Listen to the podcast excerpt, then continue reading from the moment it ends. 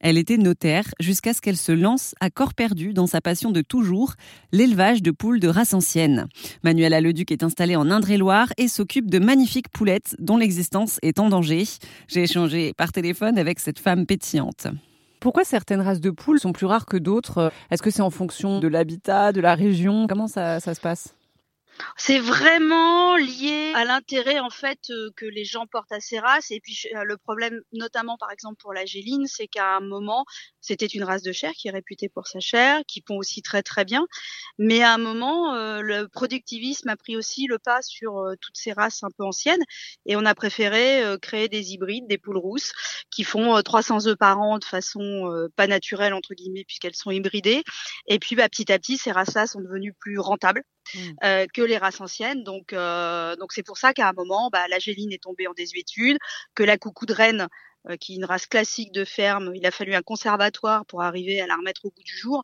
voilà, je pense que on parle beaucoup de l'ours blanc qu'il faut sauver. Je suis tout à fait d'accord, mais intéressons-nous déjà à nos races locales. Même au niveau des poules, il y a encore beaucoup, beaucoup de travail à faire. Vous savez combien il y a de races de poules françaises, par exemple, différentes qui existent? Euh, de mémoire, alors je dis bien de mémoire, on était, je crois, euh, entre le 19e et le 20e siècle, on était à, peu près 150 races et maintenant on doit être à une cinquantaine. Donc il y a du travail. Et est-ce que les, les, différentes races de poules ont des besoins différents, des besoins pour vivre, euh, pour grandir, euh, voilà? Ou est-ce que le fait qu'elles soient des poules font qu'elles ont les mêmes besoins? Non, globalement, elles ont à peu près les mêmes besoins. Après, c'est vrai qu'une poule de ferme traditionnelle, plutôt haute sur pattes, euh, euh, sera euh, moins fragile qu'une petite poule naine euh, qui est au ras du sol et qui est toute plumée de partout, qui a des plumes aux pattes. Voilà, mais, mais globalement, honnêtement, moi, je les élève pareil parce que je, ça beau, ce qu'on disait tout à l'heure, être des poules de luxe, ça reste néanmoins une poule et un animal de basse-cour. Donc, pour moi, c'est important euh, qu'elles grandissent euh, dehors et qu'elles soient dans l'herbe. Donc après, faire juste un peu attention quand il fait vraiment très très humide. Non, non, globalement, ça reste un animal solide. J'ai aussi lu que ces différentes poules pouvaient faire des œufs de couleurs différentes.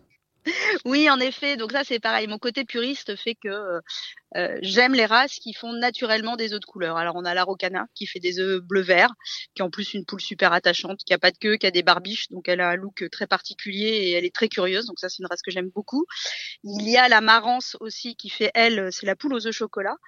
Donc ça, c'est naturel. Et puis après, comme la mode est aux œufs de couleur, il y a des croisements. Bon, là, mon côté puriste fait que j'aime moins ce genre de travail sur les races parce que je pense qu'il y a suffisamment à sauvegarder euh, sur des races pures pour euh, voilà, profiter de la nature telle qu'elle est aujourd'hui.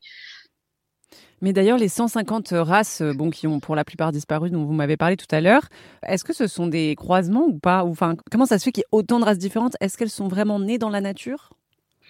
Après, euh, l'ancêtre de la poule, euh, c'est la Gallus gallus qui était en Chine ou en Inde. Donc euh, voilà, il y a, je crois, 8000 ans, un truc comme ça. Donc voilà, au départ, on a un ancêtre commun.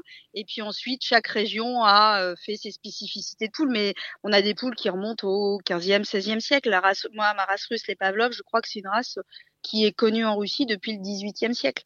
Donc oui, il a dû y avoir un moment, de toute façon, il y a un ancêtre commun. Donc oui, il a dû y avoir un moment des, des mélanges entre guillemets euh, de races pour obtenir ensuite des races qui sont fixées par rapport à un standard. C'est-à-dire qu'en fait, nous, on a un gros bouquin, un gros classeur qui s'appelle le standard des races, qui est reconnu par la Fédération française de volaille et qui nous permet d'aller en exposition avec des sujets qui se rapprochent le plus possible du standard. Donc moi, quand je décide d'aller en expo, que je prends une poulette, bon, petit à petit, je commence à avoir l'œil, mais ensuite, euh, quand elle me plaît vraiment, bah, je prends le standard pour vérifier si euh, le bec est bien de la bonne couleur, si euh, l'œil est bien de la bonne couleur, si le coloris est respecté, s'il est pur, si la forme est jolie. Enfin voilà. Donc il y a vraiment après un souci d'élever au plus proche du standard qui me paraît être essentiel. Si l'élevage de poules de Manuela vous intéresse, toutes les infos sont sur erzen.fr.